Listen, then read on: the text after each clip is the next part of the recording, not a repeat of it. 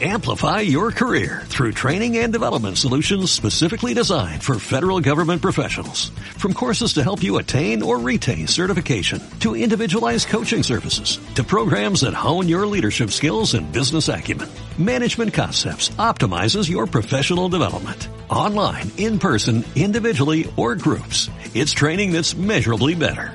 Learn more at managementconcepts.com. That's managementconcepts.com.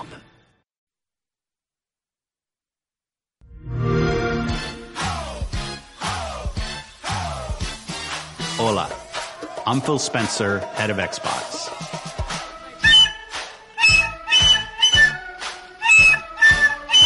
Spain is a very important market for us. We cannot wait, wait, wait, wait, wait. Muchas gracias. Bienvenidos, bienvenidas al podcast de Generación Xbox. Hemos vuelto tras un pequeño letargo y bueno, una calibración de lo que queríamos hacer con el programa. Ya hablaremos de ello más adelante. Estamos en el episodio 168 y esta es la temporada 14. Estrenamos la temporada 14 con una Microsoft más fuerte que nunca. No sé mis compañeros qué opinarán sobre esto. Pero bueno, antes de comenzar, voy a presentar a las personas que me acompañan durante la grabación de este programa. Mira, en primer lugar tenemos a Pedro. Pedro, bienvenido. Hola, buenas a todos. Encantado de estar de vuelta. También está con nosotros Carlos. Muy buenas. Se estrena en el podcast Abdon, que hacía tiempo que no. Creo que pasó en una charla en directo, pero en podcast, podcast no he estado nunca. Y si, y si es así, que me corrija. Abdon, bienvenido. Muy buenas noches a todos y muchísimas gracias, José, por haberme invitado. Vamos a comentar las noticias que han salido a lo largo de esta semana. Se- segurísimo que sí. Eh, bueno, vamos a empezar. ¡Ay, perdón! Y en último lugar, Gracioso. pero no por ello menos importante, tengo a mi buen amigo Víctor. Buenas noches, gente. ¿Qué tal?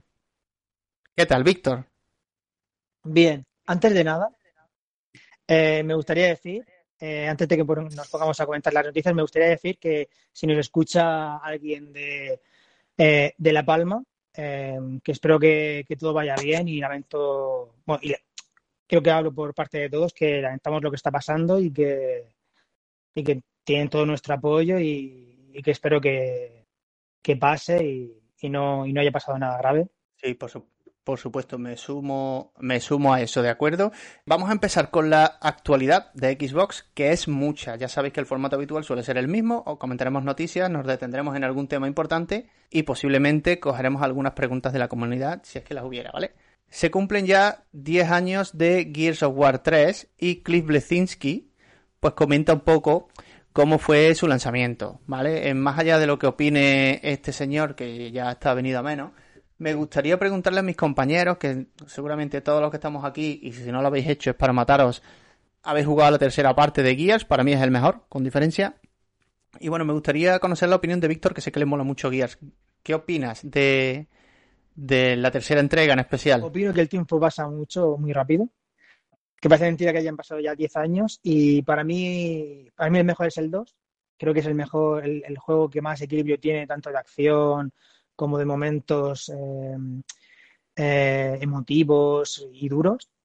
Pero el 3 sí es verdad que es muy épico. Digamos que el 3 creo que es el más épico, con unas fases de acción espectaculares, una música impresionante. Bueno, y la verdad, y lo que hizo Epic Games a nivel gráfico fue una, una puta locura, la verdad, con el Gears, con el Gears 3. Carlos, ¿coincides? Sí, el, la Gears of War 3 fue un cierre de trilogía increíble, la verdad.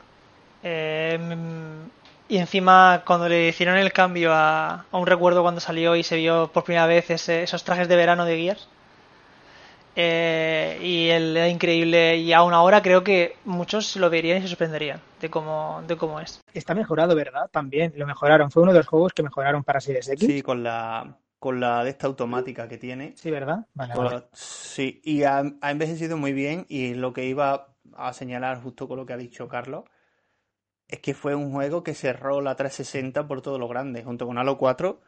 Creo que no, no, recuerdo juegos, que muchos más juegos que se vieran mejor que, que esos dos juegos. La verdad que Gears 3 para mí a nivel técnico, jugable y demás, fue Mortal. Recuerdo haberle metido muchísimas horas a la horda. Eh, Abdon, ¿qué opinas o qué recuerdo tienes de esta tercera entrega? Bueno, pues el recuerdo más que más me viene a la mente fue que yo empezaba primero de la ESO en ese momento y me estuve jugando con mi padre la trilogía entera del tirón. Y a ver, me gustó muchísimo y a día de hoy, habiendo visto lo bien que ha envejecido esa IP, Deseo profundamente que algún día llegase a tener una remasterización como hubo en su momento con la Xbox One en la Ultimate Edition, pero que esta vez incluyan el 2 y el 3 junto con sus respectivos DLCs, porque están bastante guay, la verdad. Y para cerrar, Pedro, tu opinión sobre Gears 3? Pues, ah, pues, podía empezar con mi tesis habitual, ¿sabes? por, yo qué sé, por que la gente se acostumbre. yo creo que simplemente Gears 3 es la culminación, ¿no? De, de, de, todo lo que aprendieron, no solamente con, con el juego, la manera de transmitir, el argumento está mejorado, las fases, los bosses son, son enormes, el multijugador evidentemente ya tuvo todos los modos que prácticamente han heredado cuatro, eh, 4 y Gears 5 y, no sé, sí, me parece el cierre de una trilogía casi perfecto y vamos, como habéis comentado antes, está mejorado para One X, no para serie. O sea, lo que está mejorado es que va a 4K, pero siguen estando todavía a 30 FPS, pero bueno, evidentemente está en Game Pass, sería genial. ¿eh? Pues le vendría genial una la, 60, tío la verdad, que, la verdad que sí, pero bueno, por lo menos tenemos, tenemos ese, ese detalle. Y bueno, sí, esos finales, no queremos dar spoilers después de 10 años, pero bueno, ya sabéis ese momento épico, gasolinera, un camión que se estrella. ¡Y hace ¡pum! Digo, ya está aquí la guerra. No coja que estoy todo. Pegué un salto y me fui a la otra punta de la habitación, diciendo, ay Dios mío, líbranos de todo lo malo. Todavía se cae la gripilla. Debo decir que en ese momento me, no me lo esperaba, la verdad, lo que puse a pasar. Es que es un... Bueno, para no hacer tanto spoiler, es que es tan inesperado lo que va a pasar que dices... A ver, creo que, a ver, creo que hablar de un poco de spoiler de un juego de ya 10 años es un poco... Sí, es un poco LOL. Y quién, cuando es un meme, la coña, es, un, meme. un poco el meme, claro, el meme de la spoiler. Sí. Eh, si os parece, vamos a cambiar de tema, ¿vale? Porque esta noticia me interesa mucho comentarla eh, ya sabéis que estamos en plena nueva generación, bueno, ya es la actual, no es la nueva, pero bueno, e, esta digamos es la última generación con Series X coronada como la consola más potente de, esta generación, al menos hasta la fecha de hoy, y con una Xbox Series S que es a día de hoy la consola más versátil en relación calidad-precio, ¿de acuerdo? Creo que eso es indiscutible, es indudable, y negarlo es hacer trampa al solitario, engañarse uno mismo, pero más allá de eso, vemos que la consola de Microsoft, Microsoft sigue teniendo cositas debajo de la mesa guardadas y una de ellas es que ha saltado una actualización, o al menos así lo aseguran desde Digital Foundry, que mejora el rendimiento, ¿vale? Os resumo un poco por no darle mucho bombo a todo lo que dicen, pero básicamente dicen que no es un cambio muy notable a la vista, pero cuando hay títulos muy exigentes eh, con respecto a los FPS, ellos han notado antes de la actualización y después han comparado ambas versiones con parche sin parche del último firmware de la consola y aumentan un 5%, que puede parecer que no es nada, pero en un juego donde hay mucho, mucho FPS y depende mucho de la suavidad, ellos aseguran que se nota bastante. Así que, bueno, ¿creéis? Es que no sé realmente qué ha podido hacer Microsoft para mejorar el rendimiento. Entiendo que será optimización del propio software de la consola. Pedro, tú que estás más ducho con esto, ¿Crees que veremos una siguiente actualización que también mejore cosas o esto ha sido algo totalmente sexy? Ha sido, la verdad es que ha sido un poco de rebote, ¿no? Porque todo viene del análisis de Digital Foundry sobre la actualización de PS5 y de casualidad probaron equipo Serie X, entonces lo compararon con Control, Ultimate Edition, cuando ya salió con las mejoras para, para esta generación, ray tracing y demás. Y eh, curiosamente hay un, digamos que tienen una especie de bug control eh, que cuando usan el modo foto los FPS se desbloquean, ¿no? Al, máximo, digamos, de, lo que permiten las consolas. Entonces, diga, es un buen medidor que usaron ellos para, para este menester. Em, el tema es que, claro, se ve que PS5 tiene un aumento de, también de rendimiento y equipo Serie X, sin noticias, sin anuncios, sin nada, también ha tenido ese 5% que evidentemente será aplicable a todos los juegos. Técnicamente mm, puede ser, eh, pues optimizaciones en la, en la propia programación de la consola, los drivers, última versión de DirectX, o sea, puede ser cualquier cosa, evidentemente no sube, digamos, el hardware no ha cambiado, ni la frecuencia de la consola han cambiado, o sea, simplemente eh, se ve que hay un trabajo de optimización y seguirá habiéndolo porque no han, digamos, determinado que haya ninguna tecnología de este tipo de redeneado que mejore la imagen ni nada de eso, o sea que debe de ser algo casual, pero digamos que yo creo que a lo mejor cada vez como tienen más herramientas y, más posibilidades para hacer estas mediciones, pues a lo mejor nos damos cuenta de que realmente la consola va ganando rendimiento con el tiempo. Imagino que, que bueno, que tocarán temas de frecuencias y demás, de cómo trabaja el software sobre el propio hardware. No sé cómo lo han hecho, pero bueno, desde luego siempre se va a agradecer. Vamos a saltar con otra noticia, que esta quiero comentarla eh, con Abdom. Abdom, mira, viene, es un rumor fuerte que viene desde Windows Central. Windows Central es famosa por tener una tasa de acierto bastante elevada. ¿De acuerdo? Así que yo me lo tomaría muy en serio lo que dice esta gente. Básicamente comentan que Moyan está trabajando en dos productos, o sea, dos juegos, ¿de acuerdo? Relacionados con, con Minecraft, ¿vale?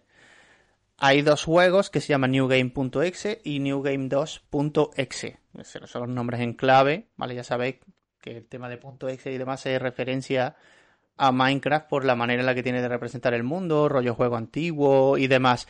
Más allá de que no hay muchos más datos sobre esto, yo lo que sí querría preguntarte es qué te gustaría ver por parte de Mojang. ¿Los ves cómodos trabajando en juegos de Minecraft? Quizá algo más realista, quizá un juego tipo Lego, no sé, ¿cuál es tu opinión al respecto? A mí me gustaría, se les ve cómodos jugando bien, mm, trabajando en Minecraft. Debo decir que las actualizaciones que han ido metiendo a lo largo de los años pues han sido muy bien recibidas en la comunidad. Es cierto que ya también molaría verles en algún en alguna IP en la cual no, no hayan trabajado antes. En plan, quiero decir, salir fuera de la zona de confort y, y trabajar en algo inédito, en algo que, que, nunca hayan, que nunca hayan desarrollado, en la que nos pueda sorprender a los fans. A ver, tiene, tendría mucho sentido, la verdad. Carlos, tu opinión. Moyan haciendo más Minecraft como si fuera pan caliente? ¿O quieres que se salgan del tiesto? No sé si Moyan ha hecho algún otro, algún otro juego en otro momento, aparte de Minecraft. Ha hecho un par de juegos pequeños. Mm. Hizo el Cobalt. Yo, un par de juegos pequeños. Creo que, creo que no es necesario. O sea, creo que, no, creo que no sería necesario el... Sí, pero es, es Minecraft, ¿no? Al fin y al cabo. Sí, estamos hablando de... sí, pero, hablando... sí, bueno, pero es algo que se sale de la dinámica de Minecraft. Más allá de los bloques, no... Te iba a, decir. a ver, no, como... Una, como, una cosa es que usen la misma estética, pero realmente Minecraft Dungeon es otro juego totalmente distinto del pero, Minecraft habitual. Pero lo que yo veo más a Moyan de cara es... Creo que Minecraft les va bien y es un juego que necesita de mucho soporte de cara a actualizaciones arreglar bugs y demás. Es un juego que cada vez es más grande y cada vez necesita más, más soporte. Lo que puedo ver a lo mejor es que hagan poner spin-offs como Minecraft Dungeons o tal y que ellos sean como supervisores o también como pasó con eh, Story of, Minecraft, el, este que juego que era de, Ted Games, ¿no? El juego este hicieron que hicieron. Pues algo de sí, ese estilo. Story Mode. El Story Mode. Más que ellos como hacer un juego que no tenga y desligarse completamente de Minecraft porque creo que es un estudio muy muy dedicado a eso. No, a ver, de momento no me lo vería y creo que dejarse de descuido a Minecraft sería un error fatal. O sea, o, que a Minecraft le faltasen recursos por tener que, que ponerse a Mojang a hacer otro juego, lo vería un error. De hecho, de hecho yo soy de los que piensan que, que Dungeons está muy desatendido. Ese juego pide a gritos eh, mucho más contenido más DLC, más historia, más que te invite a rejugarlo, porque yo una vez que me lo pasé, ya no tenía intención de volver a jugarlo más. Y no hay DLCs que me, que me llamen la atención, o grandes, etcétera, etcétera. No sé, a, a, yo vería a Moyan haciendo un RPG. Eh, de, en su estilo o con su manera de ver las cosas, incluso fuera de los bloques.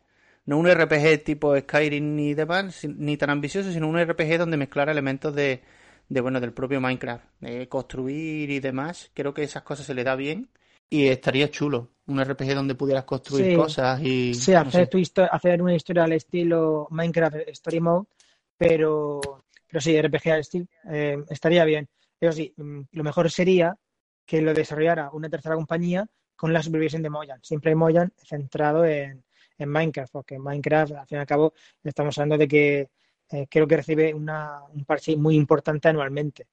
Y eso, eh, lanzar un parche importante a, Minecraft eh, tiene que ser complicado. Y aparte ten en cuenta otra cosa, que es un juego que todo el mundo ha pensado siempre en Minecraft 2, pero es que realmente no es, no es necesario. Minecraft es un juego que, que crecerá, no, no va a haber un, o al menos yo no veo un Minecraft 2. Simplemente habrá actualizaciones sobre el propio juego, como está haciendo Fortnite con las temporadas, ¿sabes? Fortnite, Fortnite no necesita un Fortnite 2, al menos a día de hoy. El éxito del juego es incontestable, la gente sigue jugándolo y crece cada vez más. No tiene sentido crear uno nuevo cuando ya tienes la comunidad hecha y solo tienes que construir sobre ese cimiento. De hecho, es lo que hace Mojang con Minecraft. Le va metiendo biomas nuevos, contenido nuevo y lo que tú dices, parches grandes. Se retrasó, si no me falla la memoria, el, el parche para ray tracing. Pero bueno.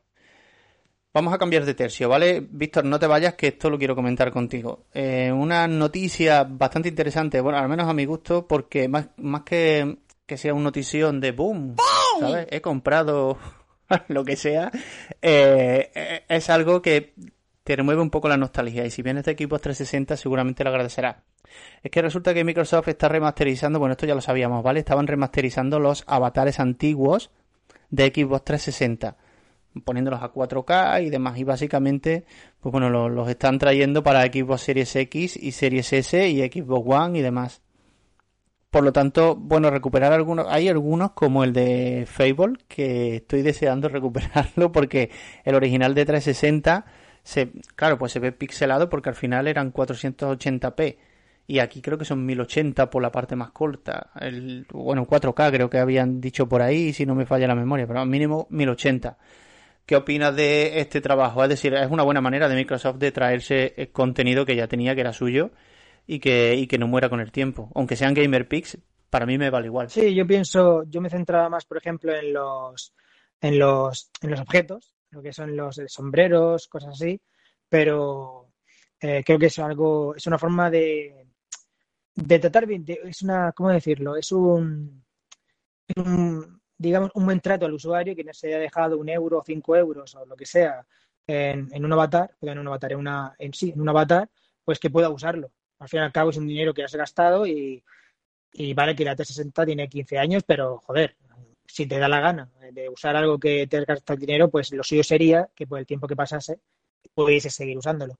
Así que me parece un buen, una buena acción por parte de Microsoft. y que al final el- es lo que te decía, que es respeto por su propio legado, más allá de, no había caído en eso, en el de el que se haya gastado pasta en avatares, es verdad que no había caído en eso, pero también es bueno, es el que ya tuviera su propio avatar y demás y le tuviera cariño, ya te digo, yo le tenía mucho cariño al de Fable, que en cuanto estén disponibles a 1080 me lo voy a poner sin lugar a dudas. Yo el del SCDO, del Halo 3 o DST, me acuerdo cuando conseguí esa skin y dije, me he enamorado. Hay algunos que desbloqueaba. No, iba a decir una tontería, vamos, pero bueno, Ah, vale, ya me no. habéis cortado.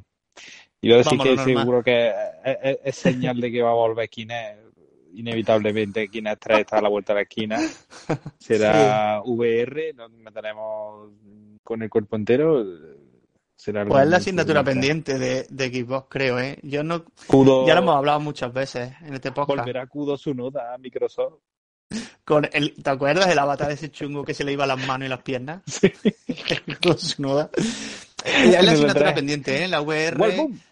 No te digo que, que Microsoft apueste por ella, pero al menos que dé soporte. No, compatibilizarla yo diera estoy soporte. seguro. Yo estoy seguro que va a ser compatible. Y de hecho también, si no me equivoco, hace un par de años ya se anunció, se anunció colaboración entre Microsoft, Valve y HP para unas gafas de VR. Pero yo estoy convencido de que tarde o temprano la serie va a ser compatible con las VR. A mí me encantaría. Sí, sí. No sé con las de PlayStation, pero sí con las con las de terceros. Que por cierto, la- las de PlayStation Sony de- tendría que habilitarlas eh, para jugar, para que se puedan jugar también en PC. Si es que no se puede usar ya, ¿eh? que no los aseguro. Vamos con otra noticia, que esta es interesante. Y aprovechando que estaba Pedro por ahí, quiero que la explique él un poquito mejor, porque yo cuando leí el titular se me quedó cara de cara de LOL. Y antes estábamos un poco hablando, ¿vale? Os leo primero el titular para que lo entendáis, porque mi cara de LOL, de LOL y la de Víctor. Un desarrollador de 343 Industries cuenta por qué a veces los juegos se presentan con una CGI con antelación. Y claro, digo, de verdad hay que explicar esto, pero tiene un porqué. Venga, Pedro, cuéntanoslo. Sí, bueno, fue una cosa que lo dijo así muy cortita, ¿no? Pero digamos que es como muchas veces lo que nosotros nos preguntamos de, oye, por ejemplo, vamos a poner un ejemplo muy interesante. Este de K3 se, se presentó hace, creo que, bueno, creo que el año pasado, en 2020, creo que fue a final del año pasado, pero se ve que era una CGI y estaba muy un desarrollo muy, muy, muy temprano. De hecho, todavía están actualizando a saco este de K2. Em, este caso de, de vídeos CGI en el que presentan un juego y todavía queda, eh, digamos que el lanzamiento de estos años vista, eh, dice que no siempre vienen orientados al usuario o a los compradores que quieren ese juego, sino que eh, muchas veces es una manera de las ferias estas que también se usan como para atraer a desarrolladores, pues precisamente como si fuese una especie de, anzuelo para mm, que los desarrolladores vayan a, en este caso al estudio, a digamos, como si fuese un reclamo, ¿no? De decir, oye, yo quiero venir aquí a hacer este ODX3, ¿no? Entonces, me pareció curioso, de hecho hicimos la noticia, me pareció curioso porque nunca habría, digamos, pensado en ese motivo de decir, eh, no sé, es como una especie de oferta de trabajo pública, ¿no? Es como decir, oye, vamos a hacer este ODK3, se apunta a alguien, mira qué chulo va a estar. Eh, no me lo imaginaba así y la verdad es que me, ha parecido bastante curioso. Eh, no puedo decir nada porque como no, no, no puedo decir nada porque como lo ha dicho de, de, forma distinta, no puedo decirle nada. Pero sí, yo tampoco había pensado nunca como... O sea, tiene sentido, tiene todo el sentido del mundo, pero nunca había planteado que fuese como una especie de, digamos, de mensaje para eh, los desarrolladores que se mueven por el mundo y digo, hostia, me interesa este juego que, que trata de ciencia ficción y tal. Voy a, a, meter ahí el currículum, tal. Pero sí, hombre, aún así, aunque ese sea uno de los motivos, evidentemente, yo diría que el, más importante es eh, plantear una, digamos, eh, no siempre. Una expectativa. Es una expectativa y, y, digamos, una forma de, de, representar lo que, de lo que va a ir el juego. Por ejemplo, Redfall, pues tú ves el tráiler y hay eh, muchos ejemplos, ves el tráiler y dices, hostia, va a ser un juego cooperativo de cuatro jugadores, cada personaje va a tener su habilidad y tal. ¿Sabéis a lo que voy? Y te plantea, pues, más o menos la idea de la que va a ir el, el juego. Pero sí, nunca lo había Hombre, digo yo que si presentan un Halo 6, no hace falta una CG para que la gente quiera trabajar ahí, ¿no? Digo, imagino que esto aplicará a juegos que no se han anunciado, que no conocen ni Cristo y demás, digo yo. Pero bueno, vamos, mira, aprovecho que está por aquí Abdon, que me gustaría que nos dedicaras unos minutitos porque has podido probar el Wolverine V2 de Razer y me gustaría una valoración rápida, sin, sin extenderte demasiado, ¿vale? Porque al final el análisis está en la web y el mando sale ya. Así que es un mando con cable, por lo que veo. Así que imagino que ese será uno de sus handicaps. Cuéntanos tú un poco. Pues lo que voy a decir lo primero es que cuando abrí por primera vez la caja me quedé flipando, sobre todo por la en la presentación que tiene. La verdad es cierto que tiene cable, pero para mi opinión no es ninguno de esas desventajas. La verdad nos permite también evitar este eh, que tenga cable este componente, que evitar el input lag y así poder eh, tener más, más ventaja contra los enemigos que nos enfrentemos en los juegos multijugador. Tengo que decir también que el tema de los botoncitos adicionales que viene al lado de los gatillos me han sido muy útiles a la hora a la hora de probar la beta del multijugador del Call of Duty, del nuevo Call of Duty y del Halo que estoy jugando esta mañana y me ha sorprendido gratamente el tiempo de reacción que se tiene con él. Es más, gracias a, a estos dos nuevos botones no hace falta que tengan dos botón, bueno, dos acciones específicas. Puedes meterte en la aplicación de que tiene Razer en tanto en Xbox como en PC y puedes configurarlos a la manera que te guste, ya sean los botones, la sensibilidad de los joysticks y tal. Y bueno, a mí me gustó bastante, lo hemos estado probando mi padre y yo durante estos últimos días y hemos quedado flipándonos. Es más, yo nunca había tenido un, un mando de estas características y he estado y he estado sorprendido con, con el tiempo de reacción que se obtiene. Es más, la precisión se mejora bastante. Tengo que decir que esta mañana también he estado jugando al Halo Infinite, he probado los dos mandos y se tiene muchísima más precisión con el Razer Wolverine que con el mando estándar de Xbox Series X. Te ayuda bastante, me, te ayuda bastante más. Perfecto, pues un mando que, bueno, eh, Razer no paga publi, aviso, pero bueno, a Abdon le ha molado, así que eh, podéis probarlo. Un dato interesante, ah, estábamos hablando de, Minecraft y hay una otra noticia en la web que ha sido reciente, esto solo por poner un poco en contexto lo que decía de que no creo que no veo a Mojang metiéndose en Minecraft 2. El juego eh, ha generado ya ganancias por más, por más de 1,1 millones de dólares. Ganancias, no ingresos. O sea, ganancias por al menos 1,1 mil billones. siempre me lío con la mierda de los billones, ¿vale? Pero para que entendáis, mil millones de dólares. más de mil millones de dólares. El juego ha vendido la impresionante cantidad de 200 millones de copias. Eh, claro, con ese palmarés yo no me montaba en la segunda entrega. Yo seguía explotando esto hasta que ya hasta que ya decayera. Vamos a hablar de un juego interesante que sale, si no me falla la memoria, en exclusiva, yo no sé si temporal o de lanzamiento para Xbox Series X, que me corrija alguno de los cuatro que estáis aquí, si me equivoco.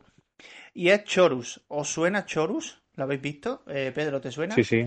Era uno de los exclusivos que presentaron este, que es como, eh, digamos, simulación naves espaciales. No sé si es simulación, pero más, bien arcade, ¿no? Pero parece que tenía un gran componente de historia.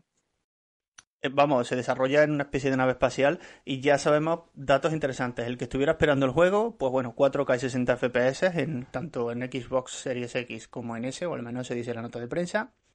A, Series S, bueno, posiblemente sí que vaya a 1440, perdón, fallo mío. El juego tiene fecha de lanzamiento, llega el próximo 3 de diciembre. Aprovechando esto que hay aquí, voy a hacer un pequeño input, ¿vale? Porque como la actualidad de Xbox deja muchas cosas, y esto ya un poco en líneas generales. Quiero que sea Víctor el primero que hable aquí. ¿Cómo veis el último semestre de, Xbox? Hemos siempre hablamos de lo mismo. Los seis primeros meses hay un poco de sequía y luego Microsoft lo lanza todo en el último año. Fiel a la cita, está haciendo lo mismo. Es cierto que se nos cayó a los Infinite y algún que otro jueguecillo por la pandemia. Pero más allá de eso, ¿vale? Más allá de las circunstancias que han llevado a que los mayores lanzamientos de Microsoft se vayan al último semestre de 2021. Víctor, ¿cómo ves esta aglomeración de juegos? Porque bueno, ya hemos tenido The Aston, eh, Flight Simulator, viene Forza Horizon 5, viene Halo Infinity, en fin, vienen, vienen bastantes juegos y algunos que han salido ya en, este último semestre. ¿Cuál es tu opinión al respecto? Bien al respecto, es que eh, mm, creo que es algo, es un problema que viene arrastrando desde hace un tiempo el, primer, la primera mitad del año. Y hablando, no, no, Víctor, pero más allá de eso, más allá de que sea problema o no, eh, ¿cómo se presenta para ti el, último semestre del año? ¿Qué opinas de los lanzamientos que han empezado a salir y lo que queda? más allá de... Sí, que ya, ya sabemos que es un problema intrínseco a Microsoft lanzarlo todo los seis últimos meses del año. Pero más allá de eso, ¿qué, ¿qué, opinas tú sobre lo que viene? Pues lo veo bien. No sé, sinceramente, a mí en el caso de Forza Horizon, por ejemplo, no es un género que me guste, lo probaré. Eh, a mí los coches no me, o sea, me gustan los coches, pero los juegos de coches hace mucho que, dejaron de, atraparme, digamos, pero está, está bien, dos A en cuestión de eh, como Forza Horizon y Halo Infinite, mm, yo lo veo bien. Que si hubiese más, pues perfecto, pero yo lo quiero, aparte de Halo Infinite y, y Forza Horizon, ¿qué otro juego ha salido así eh, digamos, eh, potentillo. No ya potente, sino potentillo. Creo que ninguno más, ¿no? Aparte de estos dos. Bueno, hemos hablado de Chorus, ¿vale? ¿Pero te refieres a exclusivo? Sí, sí, claro. Ah, bueno, exclusivo. lo que pasa es que. Se supone, se, supone, que... va a salir, se supone que va a salir de Gang. Eh, también se supone que va a salir el juego este de, de Alien, ¿cómo se llamaba? Con temática Scorn. Scorn. O sea, pero bueno, eh, para mí, mm, ojalá hubiese más que me gustara. Ojalá hubiese más que gustara. Ojalá Forza Horizon me gustara. Pero yo lo veo bien, sinceramente. Carlos, ¿cómo se presenta para ti el cierre de año? Pues más o menos igual que Víctor. O sea, de los juegos que van a salir, el que más me interesa va a ser Halo Infinite. Y tiene, lo bueno que tiene es que tiene muchos estilos de juego distintos. Es lo bueno que tiene varios que, que cada juego que sale es prácticamente un género distinto. Que me falta un estilo de juego en concreto a mí para que me gustase más, sí, porque yo he hecho en falta lo, un juego mejor en tercera persona de acción aventura. Me lo he hecho en falta, pero está muy bien. la verdad. Es todo lo que va saliendo. Y lo que pasa yo, por ejemplo, Halo lo tengo ganas de muchas ganas a la campaña. Que llevamos, llevamos ya seis años, van a ser casi. ¿No? Seis años ya, sin Halo. Seis años. Sí. Siete años sin Halo. Y, por favor, quiero ya un poco de, de maestro, coño. Me ha encantado ese, por favor. Quiero ya un puñetero Halo ya de una puta vez. Me gustaría añadir que ya con la compra ya en los últimos dos años eh, que de estudios que ha hecho, que estamos hablando de primero unos ocho y después de Tesla completa, es de esperar que en el próximo año, habiendo pasado ya dos años, a lo largo del próximo año y, siguientes, pues es de esperar ya que, digamos, vaya abasteciendo el catálogo a lo largo de todo el año. A ver, ya de ¿Te refieres a, a menos cuenta a, exclusivos, exactamente. Me refiero a exclusivos y me refiero a que los vaya distribuyendo a lo largo del año. Evidentemente, las navidades para Microsoft son, son sagradas y seguramente los, las grandes, los grandes blockbusters los vaya a guardar para navidades porque es la fecha más importante para Microsoft, pero que a lo largo de todo el año pues vaya eh, soltando triple A em, de forma paulatina a lo largo de todo el año. Bueno, y un detallazo que es eh, todo lo que llega a Game Pass, o sea, todo lo suyo va a llegar, va a llegar a Game Pass y más todo, más todo lo que está cerrando, que está por llegar al servicio. Em, mirad, hoy se cumple, bueno, hoy, el 21 de septiembre de 2020, ¿de acuerdo? Se cumplió un año exacto del anuncio oficial de la compra de Bethesda. Me gustaría comentar un, un poquito porque mm, hay mucha tela que cortar con esto. Haciendo un poco memoria y en retrospectiva, se cuestionaba muchísimo el tema de, bueno, de que los juegos de Bethesda iban a ser exclusivos de Xbox, en fin.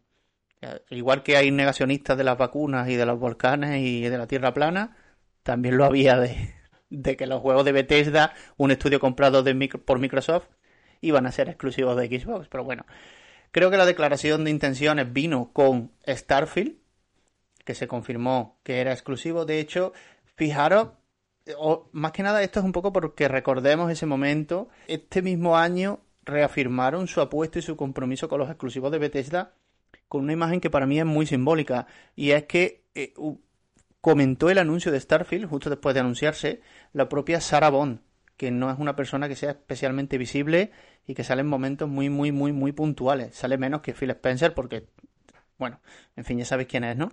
Y e, ella dijo literalmente, bueno, esto es nuestro futuro y tal, este es Starfield, y dijo, y sí, es exclusivo. O sea, creo que quedó patente y estará fuera de toda duda que la mayoría de juegos, salvo los que tengan contrato o cualquier movida, vete a saber qué, ya lo hemos hablado varias veces, van a ser, van a ser exclusivos de, de, Xbox. Y lo que tú decías, Víctor, de que 2023 viene fuerte, pues bueno, en 2020, en 2022, perdón, tenemos, tenemos Starfield. O sea que ya, sí, digo, tenemos Starfield y Redfall. Redfall que será más o menos de mi gusto, pero está ya para, anunciado para primavera, ¿eh? Así que de momento tenemos dos. Oye, y, no olvidéis de mi querido amado Stalker 2, que tiene esta fecha. Cierto también, para abrir. exclusivo temporal. Sí, 2022 se presenta muy bien, ¿vale? Luego habrá que ver que se retrasa, que no, pero al menos ahora que tenemos fechas y cosas tangibles, eh, yo lo digo ya, aprovechando el, anuncio de, bueno, lo que estábamos hablando de Bethesda y demás, eh, creo, llevo mucho tiempo en esto, cubriendo la actualidad de Xbox, desde 360 ya, o sea que ya hace mucho tiempo ya me conozco a, a la Microsoft de cada uno de los dirigentes que ha pasado por ahí. Y creo que no hay mejor momento para ser de Xbox que ahora no solo por todos los juegos que hay, sino por cómo encara la compañía a, la marca. Antes Xbox era una rama muy aparte, era la división de juegos y bueno, estaba ahí y como era deficitaria en su mayoría, pues no, nadie la quería ni mirar. Ahora es parte de la experiencia de eh, Windows, tiene su rama en, en Xcloud, en el que han invertido un montón de pasta. Es una de las, tienen una suscripción que es de las más rentables que tienen que hay Game Pass y por la que están dando el todo por el todo. No sé, creo que si te molaba Xbox antes, el momento realmente es ahora. Porque además es lo que hemos dicho antes, son los seis meses que quedan. Va a haber lanzamientos, nada más y nada menos que un Halo y un Forza, eh, que son dos juegazos enormes, en menos de seis meses que quedan para que, que termine el año. Entonces, más todo lo que viene a principios de 2022, más todo lo que no sabemos todavía, que seguramente algún que otro juego eh, llegue el año que viene. De hecho, si no me falla la memoria, corregidme, el nuevo Perfect Dark estaba pensado para 2022, ¿puede ser? No, que yo sepa no tiene fecha. No se ha confirmado nada nada. todavía. No, nada. Bueno, Me, so- me- me sonaba de que sí, ¿eh? de que había escuchado algo, algo por ahí.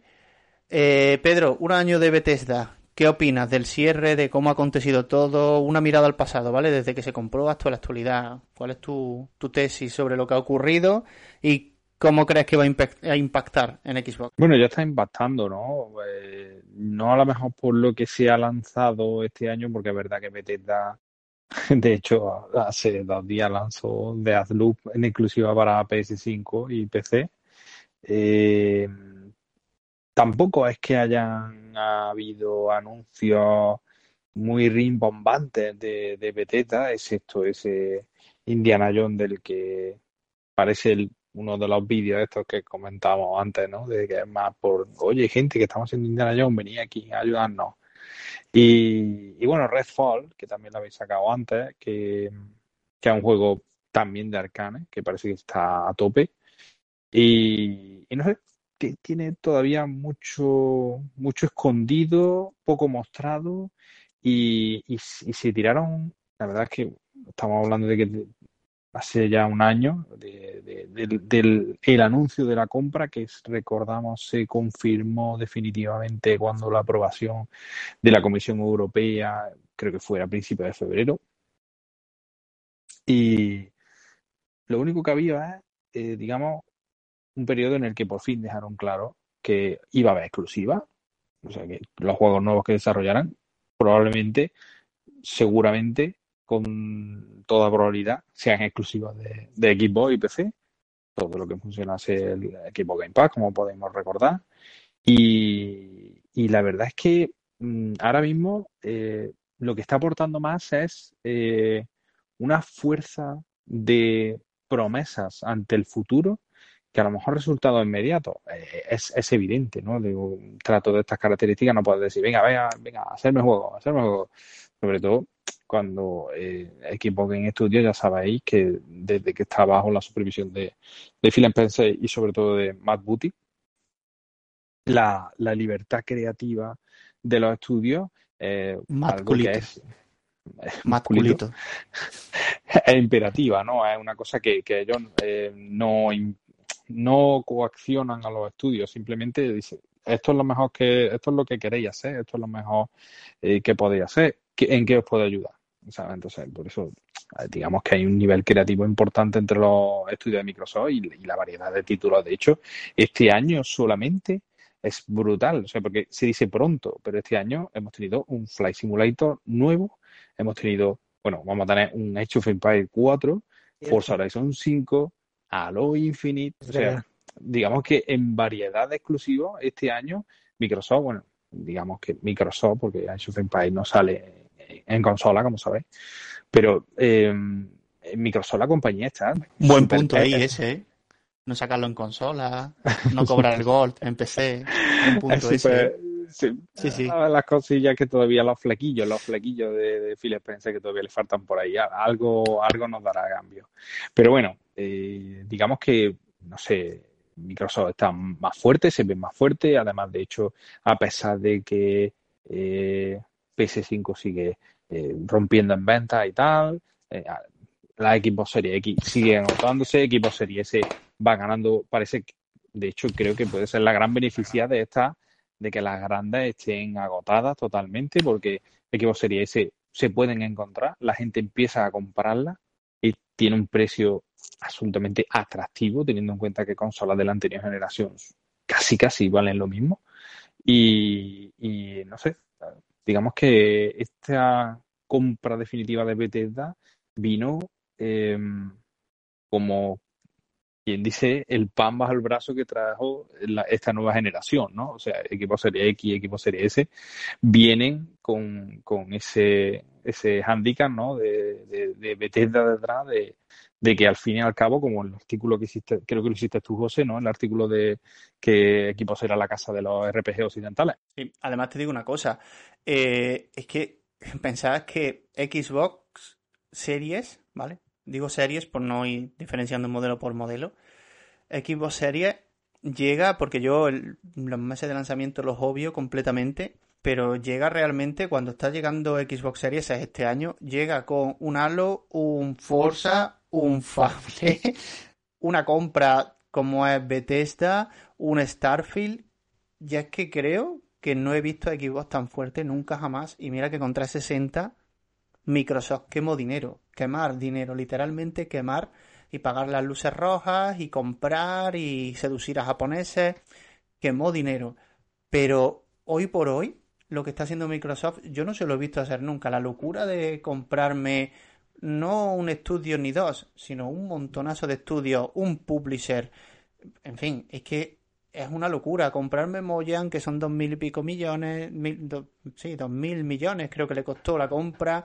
En fin, es que creo que la apuesta de Xbox es la más fuerte que nunca y, me quedo flipando. Y visto lo visto, lo que ha estado haciendo Microsoft, yo creo que todavía he escuchado, todavía he leído por ahí a gente que tiene dudas sobre lo nuevo de, bueno, que el nuevo Doom seguramente sea multiplataforma y demás. Creo que después de lo que hemos visto, después de que Sarah Bond ha salido al escenario, y Phil Spencer y, y Todd Howard a reafirmar que los juegos, bueno, que su apuesta es Xbox, que para eso lo han comprado todavía hay gente que piensa que no, que, que, que esto van a ser multiplataforma. Y creo que es el argumento más absurdo que he leído desde que vi el vídeo este de, de, las hippies hablando de les gallines, que, le, que les violaban los gallos, violaban a las gallinas. Creo que no he, no he escuchado ni he visto nada más absurdo que un comentario como este ya. Hola compañeros.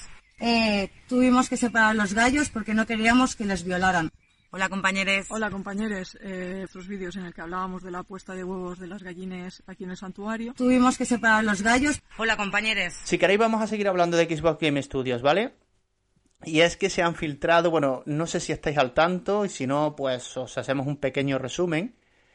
A Nvidia se le filtró una de sus bases de datos, ¿vale? De GeForce Now, donde tienen juegos de proyectos, juegos que son que están en el horno y algunos juegos especulativos. No han dicho cuáles son especulativos ni cuáles son ciertos, lo cual da a entender que muchas cosas de las que se filtraron evidentemente se van a materializar. De hecho, hay nombres que se han ido cumpliendo ya. De, afirmaba, bueno, ponía que Uncharted iba a llegar a PC y poco tiempo después se anunció la versión de Uncharted a, a PC y algunos nombres en clave que ya conocíamos de, de Microsoft y de eso vamos a hablar, ¿vale? Y es que se trata de Project Indus. La información que tenemos viene de, Windows Central nuevamente, que es una web que tiene bastante mano con este tipo de cosas.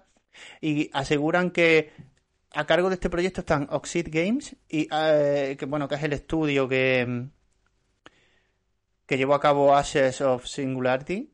No sé si recordáis toda la polémica que hubo con DirectX 12 y Xbox One. Este fue uno de los primeros estudios que apostaba mucho por, por DirectX 12. Y bueno, se especializan en, juegos de estrategia. La verdad que el juego técnica y visualmente está muy bien. Yo no lo he podido probar, así que como juego no sé qué tal es. Eh, según comenta, sería un juego que se parecería mucho a Civilization. Y obviamente llegaría a Xbox One y PC. Y como novedad, bueno, ya no es tan novedad porque lo estamos viendo con los últimos juegos, también a Steam. ¿Vale? No solo en la Microsoft Store. Y luego otro juego que sería Project Cobalt, que este es el que a mí me la pone como el pescuezo de un cantador y es que es el juego de Inside Entertainment. Es un, un juego de rol, ¿vale? Con vista en primera persona, un FPS, ¿vale? Y tendría temáticas tiempo. Con todo esto ya se filtró en su momento porque vimos fotos en Instagram, si no me falla la memoria, de uno de los directores del juego compartiendo materiales que estaba usando para su próximo juego y demás. Y que está previsto para 2023. O sea que 2022 va a ser genial, pero que 2023 vamos a tener al menos estos dos juegos, que ya no sé si serán así, pero al menos parecido. ¿Qué te parece eh, el hecho de que Microsoft apueste nuevamente, creo que la, la compañía que más apuesta por la estrategia en PC, eh, eh, perdón, en, en, Xbox, en consolas? ¿Qué opinas de este gesto, Abdo? Pues, a ver, bastante, eh, es bastante interesante que estén apostando por, por las dos plataformas, la verdad, para que así tengamos un ecosistema más variado y que digamos ahora obligue a muchísimo, bueno, obligue, incite a más usuarios a adquirir el Xbox Game Pass. Es que es cierto que lo que están haciendo es un puntazo, ya que ahora mismo todo juego que está saliendo de, de, de, sus, de todos sus estudios que tienen a cargo, estaremos, los tenemos en el catálogo de Game Pass. Y es, y es una de las cosas que más molan, porque tú lo pruebas y si y te encanta, puedes comprarlo. Y yo veo un futuro bastante prometedor y que puede seguir mejorando de aquí a las próximas generaciones. ¿Qué opinas del nuevo proyecto, Carlos? Ya, porque claro, Project Indus sabemos poco y nada, pero de Project Cobalt, pues tenemos la certeza de que Insight está detrás. Y si más o menos medianamente te molan los RPG, por favor, si no lo habéis hecho y os gustan, yo recomiendo The Bard's Tale, el 4, que es el más amigable para jugar. Los otros son ya demasiado antiguos. Yo recomiendo probarlo porque es bastante divertido.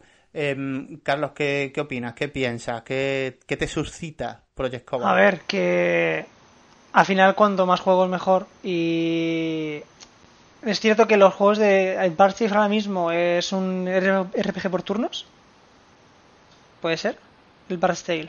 The Bard's Tale sí, es un RPG por turno en primera persona. Eh, pues, a ver, eh, es un. es un. Dicho, ese estilo de juegos de FPS de em, RPG por turnos actualmente solo se puede contar Bard's Tale y ya está, porque eran juegos más, más comunes anteriormente. Actualmente, ¿no? Y los, y los RPGs por turnos cada día van desapareciendo más. Eh, solamente cuando el, este nuevo juego es de ese estilo, pues. A ver, no digo que vaya a ser mi juego favorito, pero será otro juego que enriquezca el, el catálogo. Y más, como habéis dicho, que como están en el Game Pass, pues joder. Al final, eh, eso hace que más gente pueda tener, más gente pueda interesarse por el servicio. Y ya, y ya no gente que tenga el, el Game Pass por este juego en concreto, sino que gente que tenga Game Pass por otros juegos, por todo, uno de esos 200 o 300 juegos más que más hay, y de de repente descubra este nuevo juego del Project Cobalt de Exile y diga, coño, pues es un juegazo.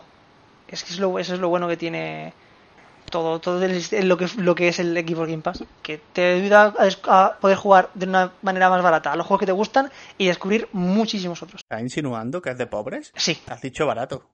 Tío, no puede ser. Eso hay que cortarlo del podcast. No, no podemos decirle pobre Es, eh, eh, es el game para pobres. Pobre Paz. ¿Cómo le- cómo lo- Pobre Paz. ¿Cómo lo llaman? Pobre Paz. Qué bueno. Venga, vamos a seguir hablando novedades sobre Xbox Game Studios. Eh, yo tengo que decir esto. Yo Ah, tengo que ¿pobre decir Paz? Quiero, yo quiero, me alegro mucho. eh, no está confirmado de que ese juego vaya a ser en primera persona, pero yo quiero un par de IPs en tercera persona. Así te lo digo. Ya somos dos. A mí me O sea, encantaría. si- sinceramente. O sea, no hablamos de FPS, pero mm, muchos, si no. eh, y cuando digo en tercera persona, no me refiero a que puedas ponerlo en tercera persona. Me refiero a juegos en tercera persona, en acción-aventura en tercera persona. Que no se me malentienda y, es que el otro día puse un mensaje y no sé si. eh, bueno, me expliqué mal y a veces algunos están un poco susceptibles y parece que, que matas a su, a su gato y me da igual, no hablo ni de Elder Scroll, ni hablo de Grounded, ni hablo de, de ese estilo de juegos. Hablo de un juego de acción aventura en tercera persona al estilo Gears. Actualmente la mayoría, la mayor parte de, juegos eh, de ese estilo, no hablo de en general, sí, el catálogo es el más variado, eso sí, no estoy hablando de eso. A mí me gustaría, y es un género que le falta, es eh, uno o dos, al menos para mí dos, que es mi género favorito, de acción aventura en tercera persona. Y yo pienso, bueno, pensaba que los de Inside, ya veremos cuando se confirme, yo pensaba que Inside estaba trabajando en un juego de acción aventura así en tercera persona porque contrató hace un año y medio, un par de años, contrató al, al diseñador de combates de God of War de 2018. Por eso me, me pareció raro, ¿no? Pero bueno, al fin y al cabo, aunque lo contrates igual, eh, lo contratas y, y hace otra cosa, ¿no? Pero tengo que decirlo, que has preguntado qué te parece el juego y tal, y a mí me gustaría que anunciase más juegos de hacer aventura en tercera persona, que es un género que le falta. Tengo malas noticias para ti, Víctor. Viene Forza Horizon 5, que se ha confirmado que solo va a haber vista en primera persona. Bueno, me igual Infinite. como no me interesa. Halo Infinite. El nuevo Fable en primera persona, confirmado también. Starfield en primera persona, confirmado también. Los dos proyectos de Moyan van a ser en primera persona. Y es que por lo visto hay alguien en Microsoft que le tiene, le tiene fobia que se vea el muñeco. Dice que le da grima. El, el- el- mayor problema- el- Dice que le saca del juego. Le saca- admito, sí, admito, voy a admitir eh, en primera persona, eh, pero que fuese, digamos, eh, que a nivel narrativo, eh, que las, las secuencias formasen parte de la narrativa. A eso es a lo que me refiero. No me refiero, o sea, me refiero a mi gusto.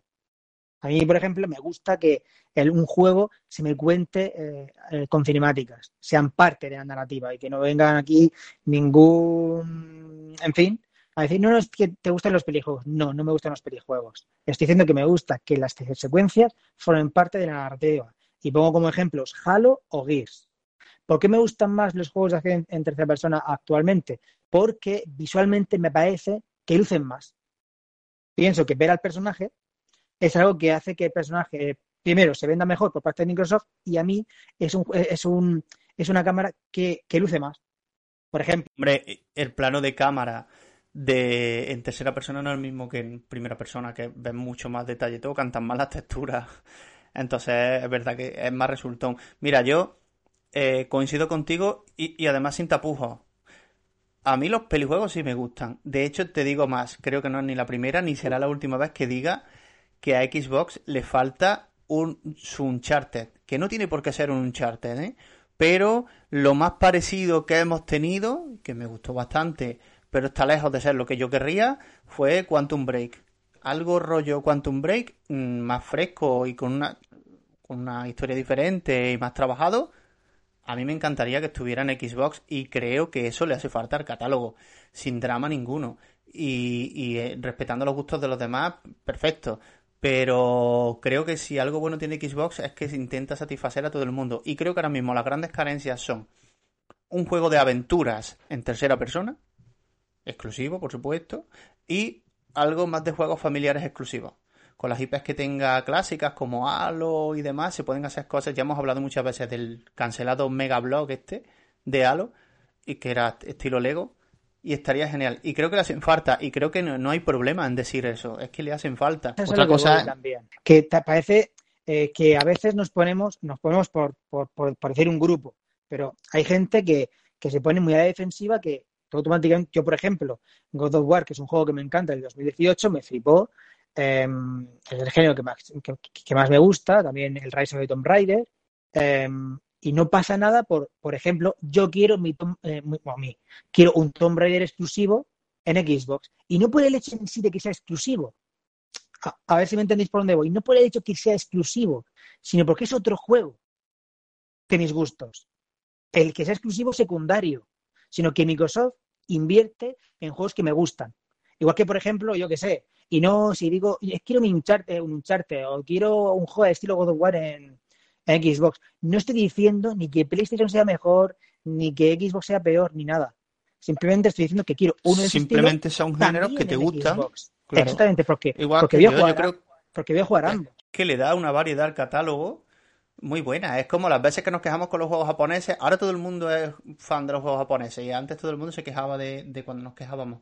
Pero es que son juegos que le hacen falta. Y como jugador, que a mí me gusta jugar a todo tipo de juegos. Hay algunos que me encajan más y otros que no los toco mm, muy a menudo. Pero me gusta al menos probar según qué juego. Hay algunos que no los dedico ni 10 minutos. Y veo a la gente. Eh, Flight Simulator, que me perdone el más fan de Flight Simulator, pero no duré ni 15 minutos con el juego puesto. ¿Por qué? No, no es mi juego. No es mi juego, Dark Souls, exacto. No, no son mis juegos. Y, y, a mí me molan los juegos, te lo digo sin... Y a quien le ofenda, pues que beba agua fresca, que ahora mismo sale más fresquita, que estamos entrando en otoño. Pero es que yo quiero un juego tipo Uncharted eh, hecho por Xbox Game Studios. No tiene por qué ser un Uncharted. Puede ser de ciencia ficción si quieres pero ese, esa dinámica de juego, de acción, aventura, exploración en tercera persona, con unos valores de producción dignos de un juego exclusivo, ¿vale? Que un juego multiplataforma al final tiene que encajar en muchos hardware, los hay espectaculares, pero siempre un juego exclusivo como que tiene un valor adicional y eso le da le va a dar sí o sí más valor a la consola, porque hay gente que ama ese tipo de juegos y Xbox no está entre sus opciones porque no le dan ese género. Es lo que pasaba con los juegos japoneses. Exactamente. Como, contra, en el lado contrario, digamos, en, el, caso de los usuarios de PlayStation, que solo tienen PlayStation o su consola favorita, estarían los juegos de rol.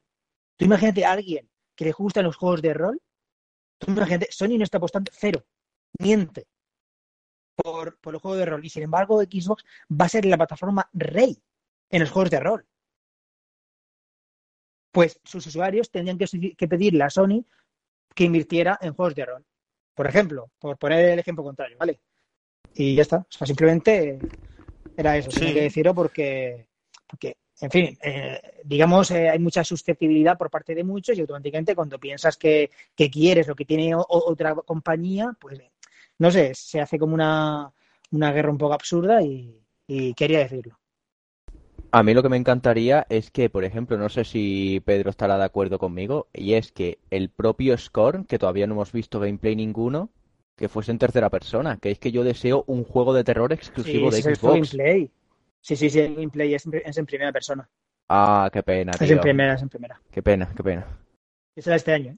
Este año, a verdad, sí, sí, Mm. sale por Sí, la sí, de- misma, la misma esta, la misma semana de Halo Infinite, puede ser. Eh, no, no tiene fecha, no tiene fecha, igual que The Gunk. The Gunk, eh, está- están los dos, tanto The Gunk como, como Scorn, están fechados para este para este final, para finales de este año, pero no, no tiene fecha. Mm, Eso lo dijeron en la Gamescom, en la Gamescom se, se dijo, pero no pero no se, no se dio fecha. Pues Que, por podríamos, el, el sí. Que no haya visto un gameplay, que busque un gameplay del Scorn y se ve brutal, ¿eh? se ve espectacular. Es un Mm. poco, eh, en algunas situaciones es un poco, hasta un poco asqueroso o desagradable. Algo como Alien. pero eh, sí, es del estilo, pero es como, es incluso más acentuado. Es más acentuado y, y tiene ciertas cosas a nivel, eh, con el tema de las armas, es eh, rollo orgánico y a veces es un poco desagradable. Contré, muy gore, gore puro como hizo. No, Gore no es. No, no, ¿No? Gore no es. No, no, Gore no es. Oh. No, no. No, no, Gore no es. Es desagradable porque es como. eh, es el- la estética de Alien, pero como si en vez de todos los, pasillos que vemos, por ejemplo, en, en la nave de los arquitectos de, de Alien, pues Sí. em, la pared fuera eh, carne, o sea, fuera como piel brillante. Es, es que- Ah, es vale, desagradable. Sí, sí. Y luego también, si nos ponemos a hablar del género de terror, tenemos ahí The Callisto Protocol, que tiene una pintaza que flipas y solo se ha anunciado un teaser. ¿no? Y también, y también se conoce el Project Mara de Ninja Theory. Es verdad, Bueno, sí, bueno, Ninja Theory tiene proyectos ahí para aburrir. Tiene Project Mara, tiene... mm, Ay, le- leche, sí. Hellblade 2. Y luego tenía otro más. Bueno, y por supuesto eh, está Obsidian, que tiene también unos cuantos proyectos en el horno, que, que ya veremos a ver cómo salen. Con respecto a Scorn, que estabais hablando, disculpad que me he caído antes. eh, no es que se- no, no es asco, no es, no es terror en sí, es como un diseño grotesco, ¿vale? Está hecho, es visceral todo, ¿vale? Está hecho por con la premisa de eso, de, de que te dé, de que te dé repelús el cómo está hecho el juego. Va- vamos a cerrar el podcast, me encantaría leer las preguntas de la comunidad, pero hay muy poquitas, la verdad, y ya nos hemos extendido mucho. Vamos a cerrar con una noticia que a mí me parece interesante, hablando de los juegos en primera persona, y es que se ha confirmado que Perfect Dark, el juego exclusivo de, de Xbox, Xbox Series, por cierto, bueno, está anunciado para One, eh, será un juego en primera persona. Se especuló mucho con que iba a ser en tercera persona. Nunca se llegó a confirmar y hoy sí que sabemos al 100% porque The Initiative ha anunciado, que la noticia realmente es esta, que se une a Crystal Dynamics para el desarrollo de Perfect Dark. Aquí me gustaría, Pedro, si, si estás disponible, me gustaría contar con tu opinión. ¿Qué te parece que se hayan unido exactamente a, a Crystal Dynamics? La verdad es que me ha sorprendido bastante. Ha sido una noticia además que fue ayer. Que es un estudio de Square, ¿eh? No lo olvides. Sí, sí, sí, no, no, ha sido un poco, no sé, extraño, ¿no? Porque, coño, eh, precisamente estamos hablando que Xbox Game Studios tiene mogollón de estudios, ¿no? Y, precisamente en el, en el juego que, que, nes- que estabais pidiendo hace nada, hace unos minutos, que es un juego de acción de tercera persona, narrativo, etcétera, etcétera, tiene que pedir ayuda de un estudio con, con más solera en este estilo, ¿no? Evidentemente Crystal Dynamics que está detrás de, de la del reboot este de las tres últimas entregas de Tomb Raider y también de Marvel Avengers, que quieras que no al final, sigue siendo un juego de acción en tercera persona. La verdad es que me parece bastante significativo, ¿no? Yo creo que a lo mejor no será, como quien dice, parte esencial del desarrollo de picar código, sino más bien como una especie de asesores o incluso de, de compartir mm, sabiduría en un momento dado. No sé realmente a qué nivel eh, a lo mejor colaborarán, ¿no? Porque eh, en parte, no sé si vosotros estáis de acuerdo conmigo, eh, parece que casi casi han anunciado un, un co-desarrollo, ¿no? Yo es lo, que- es lo que pienso. Yo pienso que está colaborando seriamente con el, con el desarrollo. Pero lo extraño es que si se confirma que, ah, que, que al final también Crystal Dynamics eh, apoyó también, o eso fue de todo Eidos Montreal lo que hicieron los de Deus Ex. Crystal Dynamics apoyó un Deus Ex. Eidos. Montreal desarrolló los dos Deus Ex y el último Tomb Raider. El Crystal Dynamics desarrolló el Tomb Raider, el reboot, el 1, el Rise the Tomb Raider y después saltó a, a los Vengadores. Ah, pues, el tercero eh, lo- eso, lo que, es, que es muy que es que, que les apoye un, un, F- un FPS o un estudio que sus últimos tres juegos son en tercera persona a ver que, que está ya confirmado que es en primera Yo creo que el detalle, el detalle que se nos, el detalle que se nos escapa a todos cuando hablamos de, de Crystal Dynamics, todo el mundo está pensando en que es un estudio que hace juegos en tercera persona. Pero realmente estamos hablando de un juego de espías, de acción, ¿vale? Y de, y de escenas muy cinematográficas. Y otra cosa no. Pero Crystal Dynamics, si de algo entiende, es de eso. Es decir, los Tomb Raiders de ellos, que son los mejores, por cierto, con diferencia. Al menos Eh, para mi gusto. ¿eh? y el mejor de todos Sí, el Rise of the coincido. Tomb Raider el segundo Sí, tienen, tienen, tienen mucho componente de acción, de mucho scriptado del, del escenario. Yo creo que este Perfect Dark va a apostar mucho por eso, aunque sea en primera persona, ¿vale? Que tiene sentido porque Perfect Dark siempre ha sido una IP en, primera persona. Simplemente le van, le van a añadir eh, ese toque diferenciador que no tienen todos los shooters. Al final los shooters son más de moverte libremente y yo esto me lo imagino más como un shooter que tendrá toques de espías y sigilo y demás y luego así, mm, escenas de acción puras y duras de disparos y con zonas y tramos espectaculares. Y ahí Crystal Dynamics se desenvuelve muy bien. Lo hemos visto en, en ambos Tomb Raiders. Y es más, también se desenvuelven bien en cómo eh, di- diseñar niveles.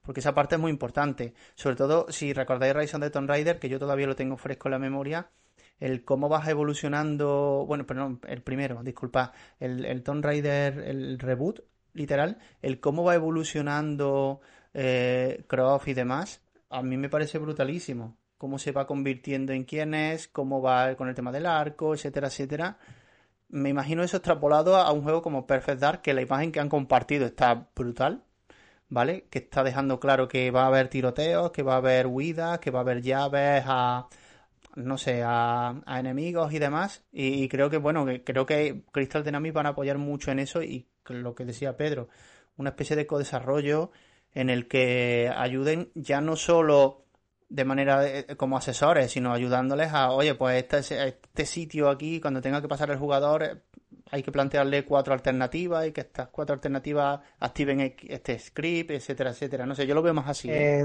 sí, eh, yo creo, estoy de acuerdo en que lo que más sentido tiene es que fuera en primera persona, pero tampoco es algo que, te ate sí o sí. Hay, hay algún que otro ejemplo que ha cambiado, que el juego ha cambiado de género y, y ha sido para bien. Pero bueno, eh, yo creo que sí, en este caso va a ser, mm, como he dicho, va a ser, como has dicho, va a ser cinematográfico. Y, y una cosa que, que es interesante es que Crystal Dynamics, el actual director de, de, de Initiative, fue el director de Crystal Dynamics. Con lo cual yo ahí creo que puede haber una, una buena... ¿no? Que se sientan cómodos. Exactamente, como ya el equipo de Crystal Dynamics está acostumbrado a, haber sido dirigido por, eh, que se llama... eh, no ¿Gallagher, sé qué- puede ser? Gallagher, Sí, sí, ese. es verdad. Con verdad, Gallagher, dado- pues entonces, clave, sí. Cierto. eh, se saben, se saben manejar, ¿sabes? O sea, Gallagher tiene, digamos, fijado al grupo y sabe cómo, qué se le da bien a cada uno y vamos, yo, yo lo veo bien. No sé sinceramente quién es el ignorante que ve esta noticia como algo negativo, pues porque no es raro. No es raro que estudios importantes, ¿eh? no lo de estudios pequeños, de estudios importantes, eh, cojan a otros estudios eh, para apoyar un desarrollo. Y los, han hecho tanto Descoto 3 como Santa Mónica, como la propia Ubisoft. O sea, muchos. Además, una cosa, eh, para el que yo creo, y voy a intentar explicar esto de la mejor manera que pueda, ¿vale? Las expectativas con respecto a un Perfect Dark, eh, tipo lo que hemos dicho antes, tipo un charter y demás, por ser en tercera persona, acción y exploración, eh, no son porque sí, son porque, y esto es algo que se le está escapando a mucha gente, porque The Initiative está trabajando en dos proyectos. El que está anunciado, que es Perfect Dark, y hay una IP que fue con la que ellos eh, empezaron. Una nueva IP, no una IP conocida. Perfect Dark en, se le dio hace no mucho. Este proyecto, este, este reboot, no es con el que ellos empezaron a trabajar. Están trabajando en dos IPs, esto está confirmado por el estudio, ¿eh? que no es ninguna especulación, ni un rumor, ni lo he leído en resetera y lo he traducido al español. Están trabajando en dos IPs y una de ellas eh, era un juego de acción en tercera persona. Por eso cuando salió el tema de Perfect Dark, que se filtró primero, la gente asumió que era un reboot de Perfect Dark, ¿de acuerdo? En tercera persona. Y de ahí venían las expectativas. Luego se anunció el juego, pero nunca se dijo cómo iba a ser. Y bueno, los trailers, o sea, los trailers, disculpad, las imágenes promocionales y demás, pues ya hacía pensar a la gente, mismamente la que estoy viendo ahora mismo en pantalla, eh, sale Joanna Dark en tercera persona. Entonces la gente empezó a, a, pensar en eso, en un juego en tercera persona, pero no, no va por ahí. Este juego será en primera persona y hay una IP más que yo os invito a, a que busquéis, que no está anunciada, evidentemente, y fue el proyecto con el que ellos empezaron a fichar gente, con el que empezaron a trabajar, etcétera, etcétera. Creo que ahora están volcando todos los recursos en esto porque Microsoft le ha visto más la punta, pero que el otro proyecto sigue en pie. No se ha cancelado ni, ni, ni sabemos nada más de él. Así que todavía hay esperanza para el tipo de juego que buscamos tú y yo, Víctor. War of God. Y trata de un dios azteca que lucha contra los dioses nórdicos, ¿sabes? Como Tú, not human. Tú, not human, dos. No, por... necesitamos un Toyuman, un reboot de Toyuman. Bueno, familia, creo que ya estamos empezando a decir tonterías desde hace una hora. Así que si alguien tiene algo más que añadir, le dejo un espacio. ¿Vale? El silencio es que no. Así que me molaría despedir el podcast, ¿vale? Esta vuelta al podcast que tenemos con un clásico ya. Y es que recomendéis, cada uno de vosotros, un juego para lo que... Porque me hubiera gustado darle un poquito de espacio a la beta de Halo, pero hemos jugado muy poco todavía, recién acaba de salir y seguramente la semana que viene encaje mejor. Así que nada, Abdon, recomiéndanos un juego para lo que reste de semana o para la semana que empieza cuando nos empecéis a escuchar. Bueno, pues lo que yo estoy jugando ahora en PC, que lo pusieron el diciembre pasado en la Epic Games Store, es Alien Isolation. A mí el tema de la ciencia ficción y ya el terror me flipan. Entonces lo que he hecho ha sido al esto, al terminarme Splinter Cell Blacklist, que lo compré hace poquito en las ofertas de Xbox, fue eh, empezarme este este juego. Bien es cierto que empecé a jugarlo en la Xbox 360, pero que no me llegó a convencer del todo, así que he decidido darle otra oportunidad a, la versión de PC. ¿No te convenció o te da mucho miedo? No, a ver, que no me... Bueno... le dio mucho miedo y por eso no le convenció. Efectivamente.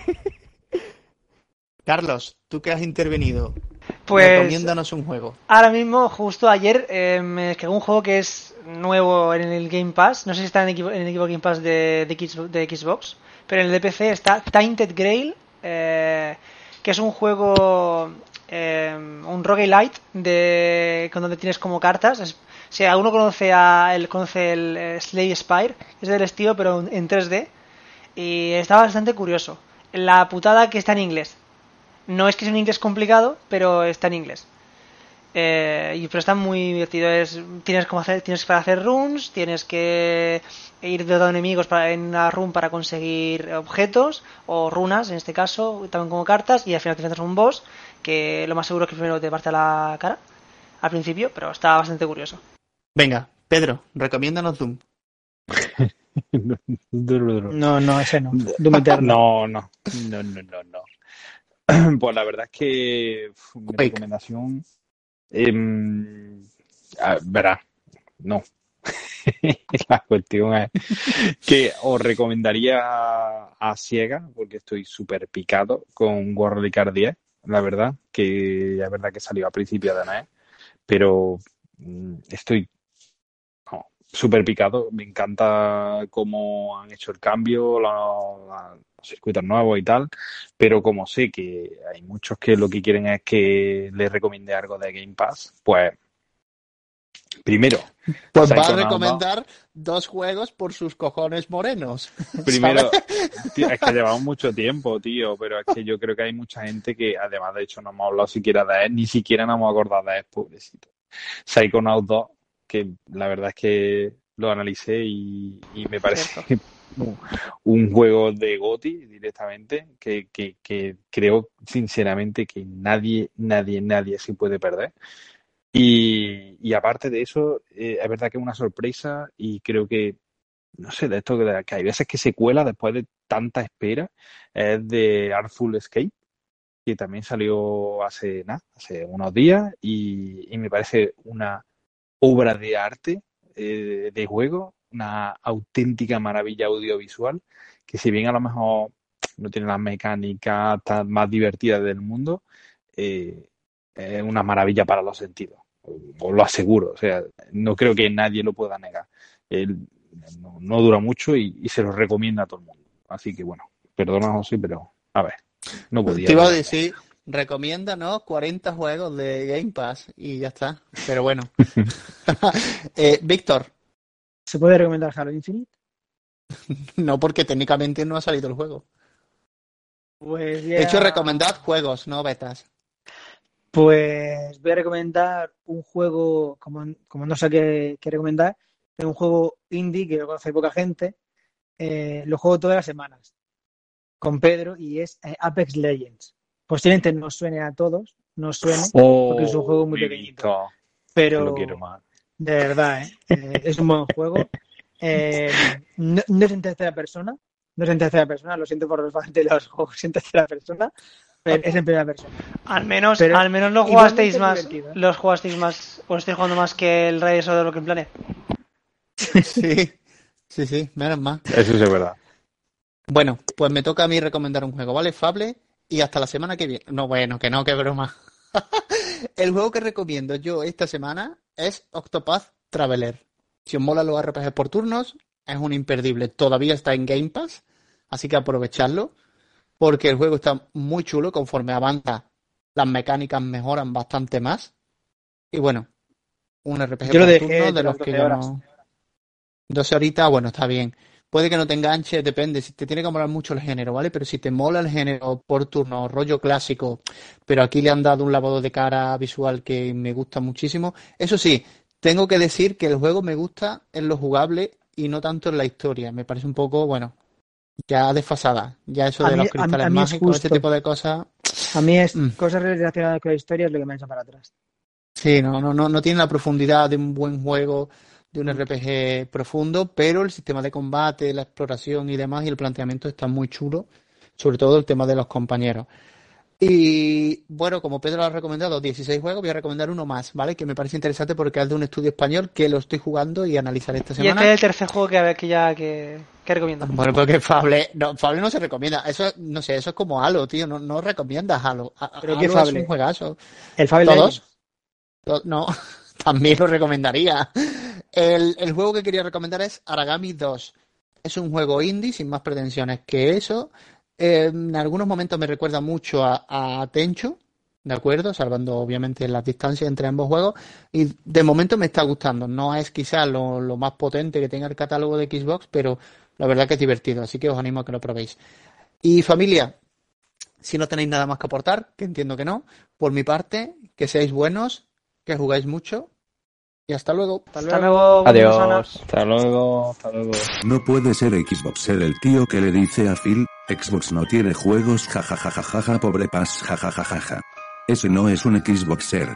Ese no es un Xboxer, ese es un tipo que sobra del life y que sobra de Game Pass, ni con Phil ni con nadie. Eso no se le dice, a nadie. Eso no se dice a nadie, a nadie, y menos a tu líder. Al tío que lleva 16 años haciendo que tú seas la tercera consola más vendida cada año. Tú no eres Xboxer, tú eres una cosa que ya veremos en su momento cómo se trata, pero tú fuera del live si vas a eso.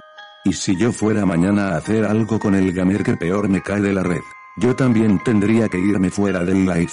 Y ya está bien, con esto no se juega, no se puede seguir alimentando este plebiscito permanente. Hoy había un payaso que estaba cerca del micrófono de Antena 3 diciendo, no hay juegos, no hay juegos en el XBOKS jijijiji. Mira macho vete a la mierda, de verdad. Eso no es ser Xboxer, no se puede, eso no se puede consentir y hay gente en Xbox muy importante que están permitiendo que estas cosas pasen y con esto hay que acabar. Hay que acabar, Porque es tu líder, es tu emblema, del life, y hay que protegerle, protegerle.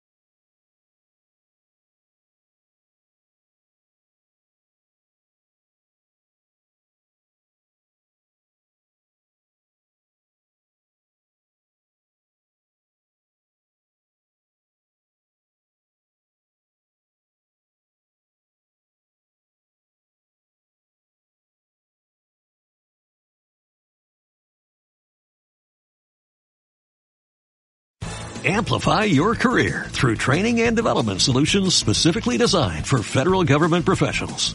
From courses to help you attain or retain certification, to individualized coaching services, to programs that hone your leadership skills and business acumen, Management Concepts optimizes your professional development. Online, in person, individually, or groups. It's training that's measurably better.